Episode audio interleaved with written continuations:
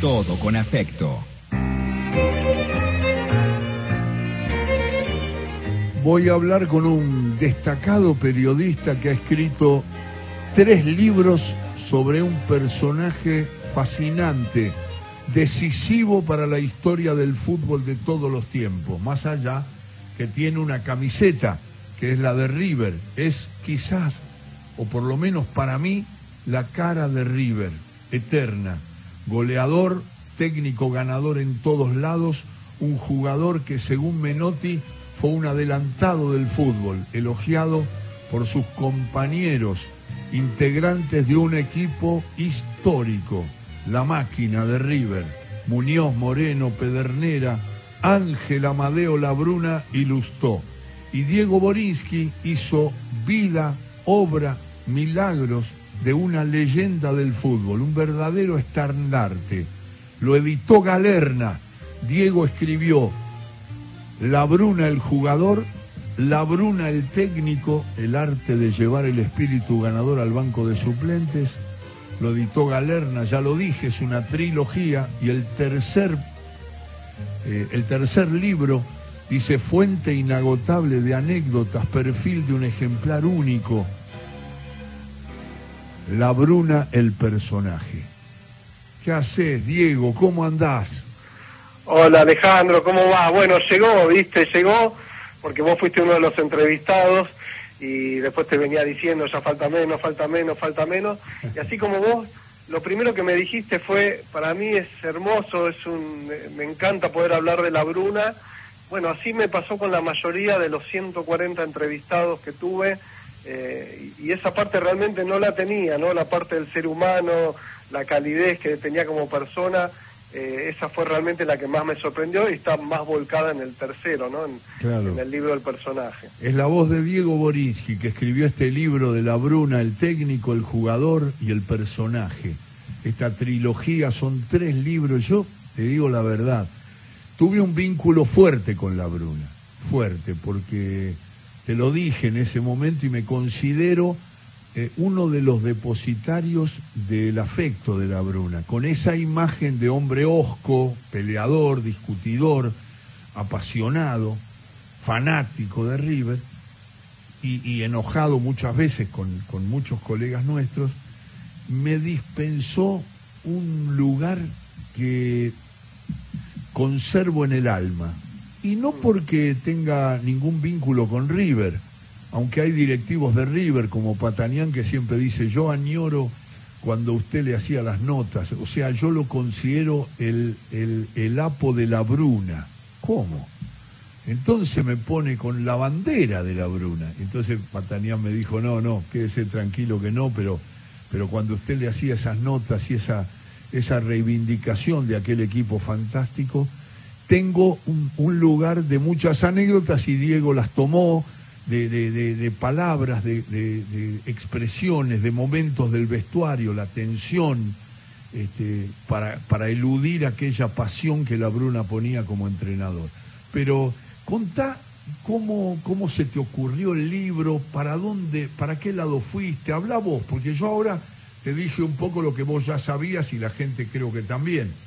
Pero anda a ver cómo lo armaste, porque es un libro, yo te digo, cuando empecé a leer, empecé a armar así leyéndolo sin ponerme a leer el libro, me devoré más de la mitad. Y estamos hablando de un libro y medio, así que eh, fue muy fluido, es, muy, está muy cargado de cosas que para los futboleros son muy importantes.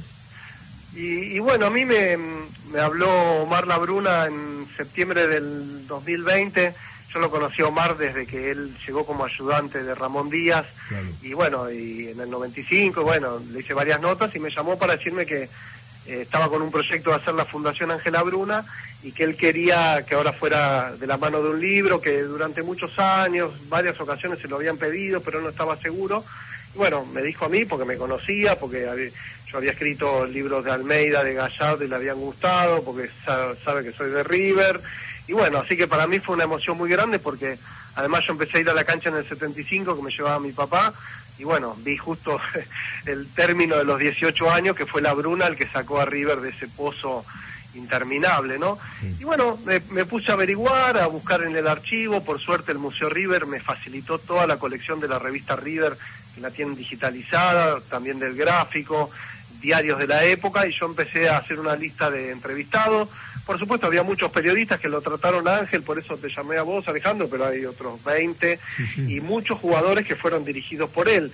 Algunos compañeros que todavía están vivos, como Juan Carlos Espada, que fue un mediocampista que no, no tuvo mucho éxito en River, pero bueno, o el Bocha Maschio, que compartió algún partido en la selección, o, o el Tanque Rojas, o Grifa, que lo marcó, y muchos jugadores dirigidos por él.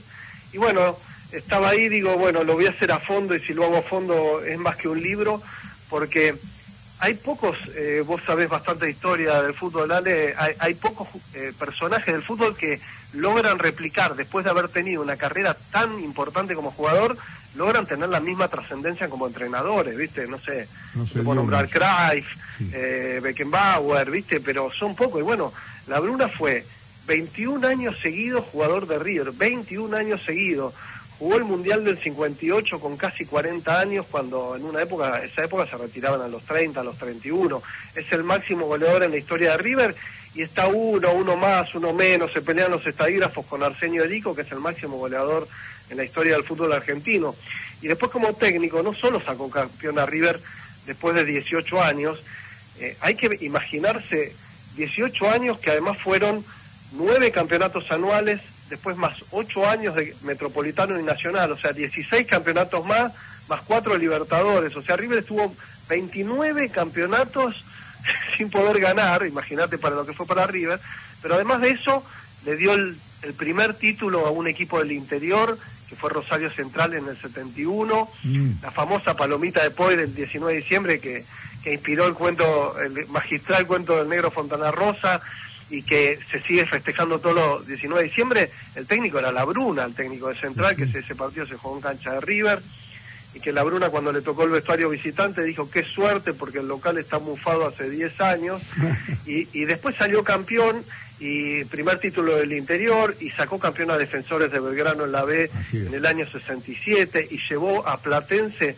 a esa semifinal histórica que vos recordarás, Alejandro, contra el estudiante de Subeldía en la cancha de Boca, que le ganaba 3 a 1, se perdió el cuarto, se perdió el quinto, y, y lo dio vuelta a estudiantes, y a los tres días se transformó en el primer equipo chico en salir campeón en el fútbol argentino, y después ganó tres Libertadores seguidas, y bueno, eh, nunca Platense estuvo tan cerca de salir campeón, y el argentino espectacular, 84-85, que gana sus dos primeros campeonatos, gana la Libertadores, y estuvo a nada de ganarle a la Juventus, lo armó la Bruna, porque yo hablé con los jugadores de ese equipo, ocho, nueve jugadores y todos me dicen lo mismo. Acá el que nos cambió la cabeza, el que nos, nos sacó de la cancha argentino para ir a jugar a la cancha de ferro, el que nos hacía atacar, fue la Bruna. Y vos, fíjate que más allá de algunos jugadores que él llevó, él había dejado una lista de refuerzos, él se muere en septiembre del 83, y los tesones, que eran los dirigentes, el presidente argentino, de los dos hermanos, le hicieron caso y trajeron al Nene Comiso, a JJ, a Morete, y, o sea, hasta, hasta muerto acertó la Bruna. Entonces, y el boom Talleres en el 74, vos lo recordarás, fue en el sí. comienzo de Muchetelli, él eligió a, a la Bruna como técnico, el primer técnico, y ahí arrancó y, y, clasificó por primera vez a un octogonal final que terminó cuarto en el 74, y después volvió a Talleres en el 82 y, salió, y fue semifinalista del Ferro de Grigol, que salió campeón invicto, o sea, es, es, es tremenda la carrera de él como técnico, entonces dije, bueno, un libro para jugador, un libro para técnico, y como hay tantas anécdotas, todos lo primero que te dicen son los burros y eso, y hay miles de anécdotas de eso, pero él jugaba las cartas con los jugadores, Morete me decía que estaba en la concentración en, en Carlos Paz con Taller y pasaba con la bolsa de fichas la Bruna por atrás haciendo ruidito para que terminen de comer y, y vayan a jugar a las cartas, o el Pepe Castro me dice que la imagen que tiene de la Bruna es arrodillado en, en, la sala de arriba del Hotel Conquistador, tirando los dados, jugando el pase inglés. Eh, bueno, y de esas hay miles. Entonces, yo ya venía con ganas de hacer algo distinto y dije, más si yo hago una trilogía y después que lo edite alguien, y bueno, por suerte, porque viste, estamos en una época difícil de, de mucha crisis y, y también de un momento que por ahí los libros no, no se venden mucho, uh -huh. y bueno, hay que apostar, hay que pagar el papel, todo, y bueno, Galerna apostó, así que yo estoy recontento y de poder eh, mostrar un personaje en todas esas facetas y escribir, a mí me cuesta este, sintetizar, por eso hago la nota de las 100 preguntas que son largas. Y bueno, después de ahí pasé al libro y ahora pasé a tres libros. A tres libros. Y es Diego Borinsky que en todo con afecto está presentando un libro que para todo futbolero, si digo que la Bruna eh, no tiene camiseta, me salta toda la gente de boca.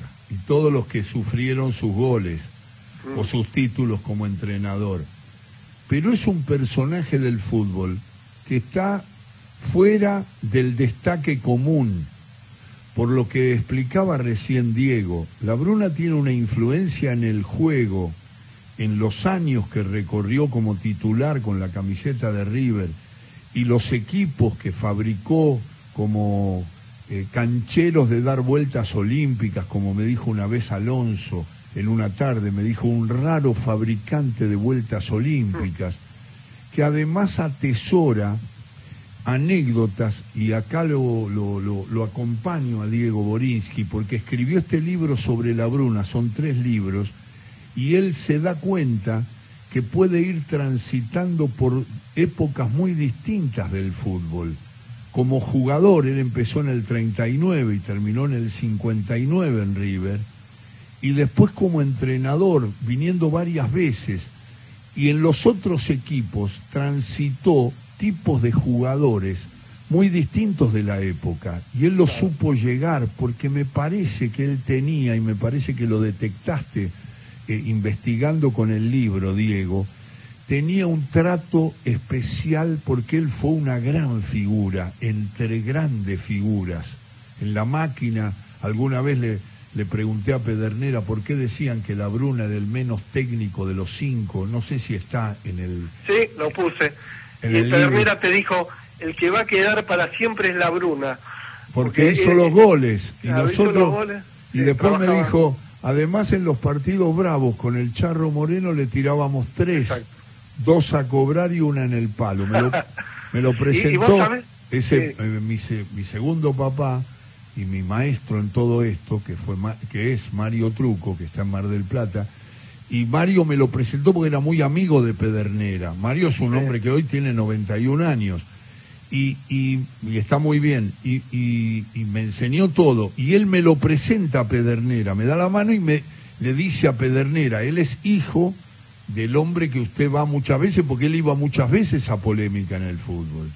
Entonces le dice, es el hijo de Apo este, ah, ¿qué tal? Yo conozco a su padre, empezamos a hablar y ahí le tiré esa pregunta y me dijo, no, pero estaba peleado con la Bruna. Claro, porque eh, tuvieron, te, voy a decir dos cosas, que una que yo aprendí haciendo el libro que me llamó la atención después de hablar desde el Tano Facini, que lo vio jugar, a Macaya y por su, a Rodríguez Duval, periodistas que lo vieron y además de lo que leí.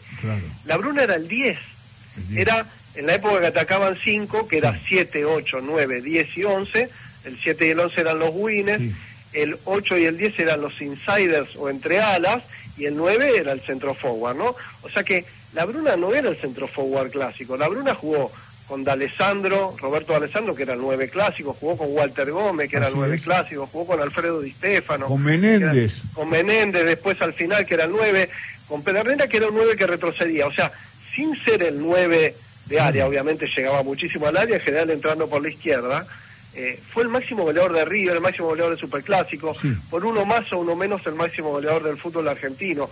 Y con Pedernera tuvieron alguna eh, estaban medio distanciados, creo que a partir de la huelga del 48 y después algunos celos y demás. Y en el año 57, que la Bruna fue el primer jugador al que le hicieron un partido homenaje, en el año 57 le hicieron un partido homenaje por las bodas de plata en la institución, 25 años, desde el 32, que fue el año que él entró a la sexta división de River. Y ahí se volvió a juntar la delantera de la máquina y no querían ponerse al lado. De hecho, en las fotos no está parado Muñoz, Moreno, Pedernera, Labruna y Luto, se puso Moreno en el medio de los dos. Pero bueno, era algo eh, que tenía que ver con la, forma de ser de cada uno y demás, ¿no? Así es. Pero, pero bueno, ese, ese es otro hito, ¿no? El primer jugador al que le hacen un partido homenaje. Y como técnico, y, además fue el primero que fue técnico y jugó, porque él el 24 de diciembre del año 59 le llega el telegrama de despido de River, ¿no? Él quería jugar un año más.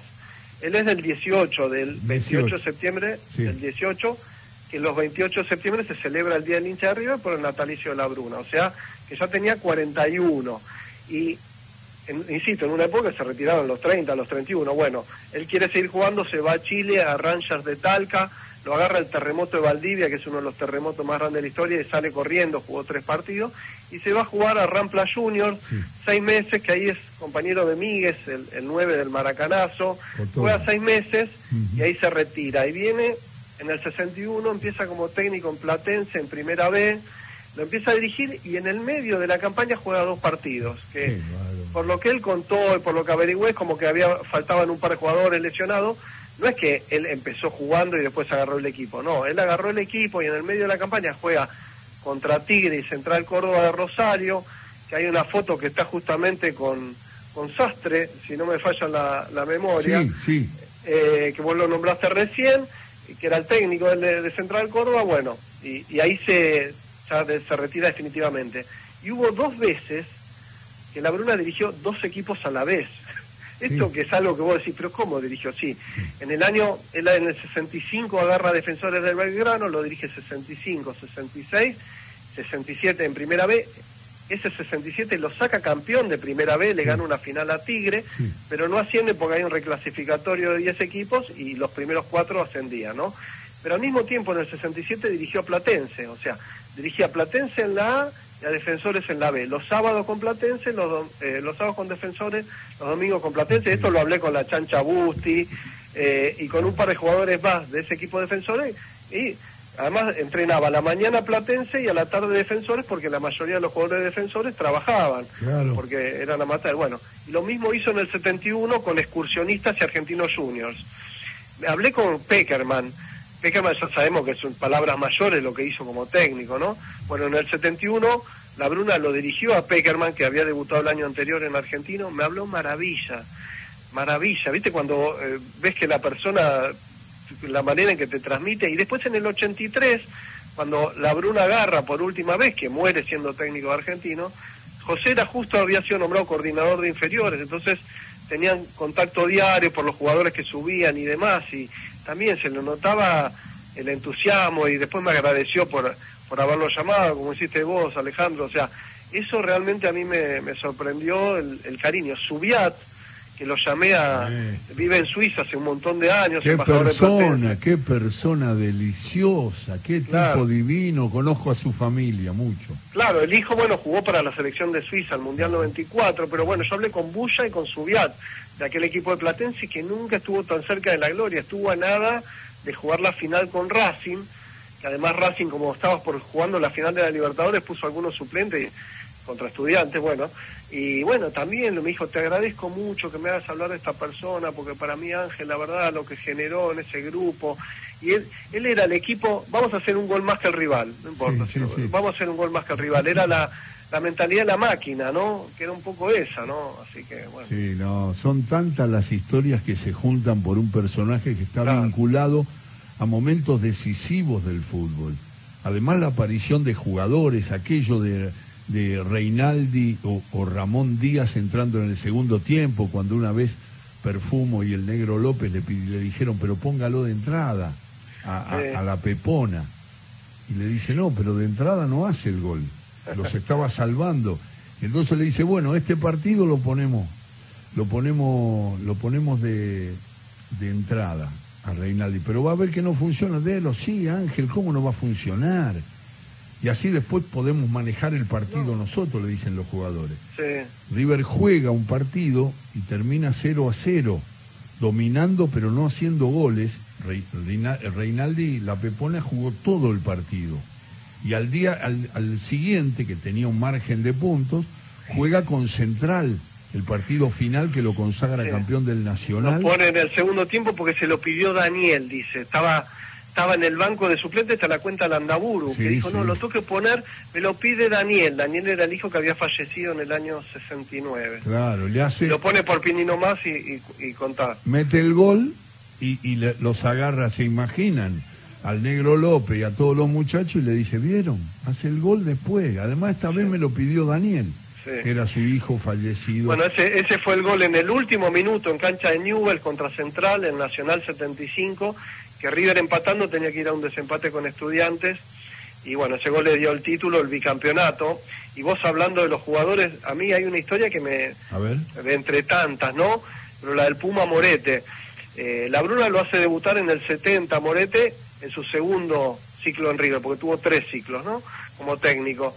Bueno, después se va, sigue metiendo goles, Morete, yo qué sé, y bueno, cuando vuelve en el 75 Ángel, una de las cosas que decía ni, que Filiol se tenía que quedar y que Morete se tenía que quedar. Bueno, Morete termina siendo el goleador del campeonato con 24, el, campeonato que corta a los 18 años, y enseguida lo venden a Las Palmas. Lo venden a Las Palmas, después creo que va a Sevilla y juega en Boca de Maradona, ¿no? En el 81 sale campeón, pero él juega poco, juega tres, cuatro partidos, andaba mal y decide retirarse. Y entonces Morete me cuenta para el libro que él estaba en Mar del Plata de vacaciones a principios del 82, después de ese campeonato, y viene Talamonti, que era el ayudante de, la Bruna, histórico, ¿no? Que le jugaba también los boletos en, en, el hipódromo. Y le dice, ¿a quién? Al chileno Jara. Claro, era muy amigo del chileno Jara Labruna, entrenaba con él, hay una anécdota esa buenísima. Un gran jockey, un enorme jockey que Labruna jugaba eh, más allá del caballo y de las condiciones del sí, porque era amigo, porque era amigo. Hablé con Jairal, al profe de Labruna, pero bueno, esa es otra anécdota. La cuestión es que Morete había decidido retirarse, cae Talamonte a Mar del Plata y le dice, eh, Carlos, te, te quiere Ángel en talleres, dice, no, no, ya me retiré. No, te quiere, no, no, bueno. A los dos días viene de nuevo Talamonte a Mar del Plata Ángel te quiere, no, no, va y le deja el pasaje de avión, ¿no? Para que vaya a Córdoba. Y dice, bueno, Ángel no le puedo decir que no. Entonces va a Córdoba y dice que llega al aeropuerto, se va a tomar un, taxi y escucha que le chistan, ¿no? Desde atrás de una columna. Y estaba ahí Ángel escondido atrás como un nene de la columna que lo vio a buscar al aeropuerto. Entonces lo lleva en el auto, entonces dice, bueno, ahora vamos a firmar. No, pero Ángel, yo hace dos meses que no hago nada, ¿no? me van a putear. No, vos quédate tranquilo que el timing, porque esta me la dijeron varios, ¿no? El timing parece que la usaba bastante. El timing lo vas a agarrar jugando. No, pero Ángel, nos van a putear a los dos, vos quédate tranquilo. Bueno, arranca y dice que cuatro o cinco partidos sin meter goles, ya lo estaban puteando. Y bueno, hay un partido con Mariano Moreno de Junín, porque primero, en el 82 se jugó primero el Nacional, se hizo se, se invirtió porque venía el Mundial del 82 y el Nacional era más corto. Entonces, juegan con Mariano Moreno de Junín, mete cuatro goles y entra a meter goles todos los partidos. En un partido le mete tres goles a Boca, que ganó Talleres 4 a 1, mete 20 goles en 20 partidos. Goleador, eh, lo compra Independiente, mete otros 20 goles en Independiente, que sale segundo, lo llama Bilardo para la selección, lo compra, sale campeón con Independiente del campeonato, lo compra Argentino Junior, por recomendación de la Bruna, post-mortem. Y el, el Argentino Junior gana los dos campeonatos y gana la Libertadores. Entonces, Finalmente la Bruna le alargó cuatro años la carrera, le permitió volver a la selección, le permitió salir goleador, le permitió ganar la Copa Libertadores que no había podido ganar hasta ese momento, cuando él pensaba que estaba retirado. Entonces uno piensa qué importante puede ser una persona en la, en la carrera de un futbolista y la verdad que la Bruna con el ojo no le pifiaba, te lo dicen, esa era su gran virtud, ¿no? El que jugaba en tal lugar él lo ponía y a la larga tenía razón él es Diego Borinsky que está contando en nuestro Todo con Afecto de cada tarde, de cada sábado, esta trilogía, La Bruna, el jugador, el personaje, el técnico. Son tres libros que escribió con un gran esfuerzo Diego, pero paciente también de que tenía que encontrar en más extensión de un personaje que abarca mucho, buena parte de la historia del fútbol. Me acuerdo una vez, no sé si esa te la conté con Menotti en la puerta de la AFA, que alguien le pregunta, yo, yo estaba con el grabador y viene un muchacho de Córdoba y le dice, otra vez la suerte de la buena suerte de la Bruna, le dice, porque había salido campeón del último torneo que después lo reemplaza Di Stefano. A la Bruna, pero gana el sexto campeonato, seis títulos en, en el 80. él, gana tricampeonato, la Bruna estuvo en el primer tricampeonato de River como jugador, 55, 56, 57 con la maquinita, con la segunda máquina, y el, el, después como técnico el segundo tricampeonato de River es los dos campeonatos del 79, el Metro Nacional y el Metro del 80. Eh, y después en el 81 lo echan y, viene Di Y el pibe le dice a Menotti, que era técnico de la selección, le dice otra vez la suerte de la Bruna. Y vamos camino al 82, veníamos del 78, del Mundial. Sí. Y, y le dice otra vez la suerte de la buena suerte de la Bruna, César. Y dice, perdóneme, pero la suerte de la Bruna es demasiado antigua para creerla. Hace 100 años que tiene suerte la Bruna. Como entrenador, como técnico, como jugador, no, no es suerte eso. Estuvo muy bien. vos sabés que, bueno, hablé con Menotti porque ahí se da un hecho muy curioso que muy poca gente lo sabe. A ver. Menotti jugó un partido para River, ah, con la camiseta de River. En el año 63, un amistoso River Juventus en Italia para, eh, para ayudar a los, eh, los que habían sido damnificados por una inundación. Y River le pide a Rosario Central, a Nene Fernández y a Menotti. Van los dos, van a la gira esta.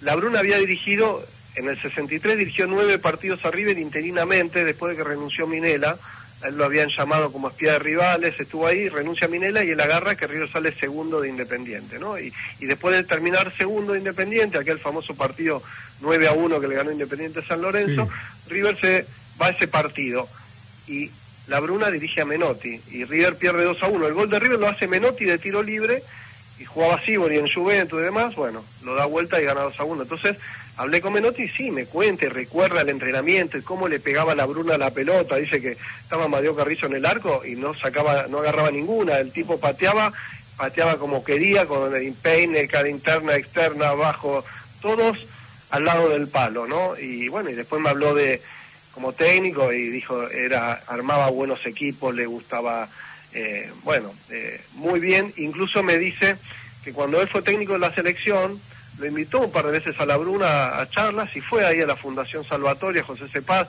por más que siempre quedó como esa sensación que de que no se llevaban bien, porque en un momento varios jugadores de River no quisieron ir a la selección, JJ y demás, y, y bueno, no, al contrario, me, me habló también maravillas de la Bruna, y la Bruna en un par de notas yo él hablaba de Menotti que le decían bueno pero quién podría quién podría dirigir River y dice y bueno Menotti o sea le tenía mucho mucho, respeto, también se, se, tenía mucho cariño aunque se peleaban por otro lado con Lorenzo ah, eh, José Luis Barrio que bueno eh, periodista que lo entrevisté y que hizo la necrológica en el gráfico porque estaba en ese momento en el gráfico me contó que no podía creer cómo lloraba Lorenzo el día del velatorio del Monumental de La Bruna. Así es. Eh, más allá de que fueron rivales River Boca, el River de La Bruna contra Boca de Lorenzo era terrible porque jugaron muchos partidos decisivos.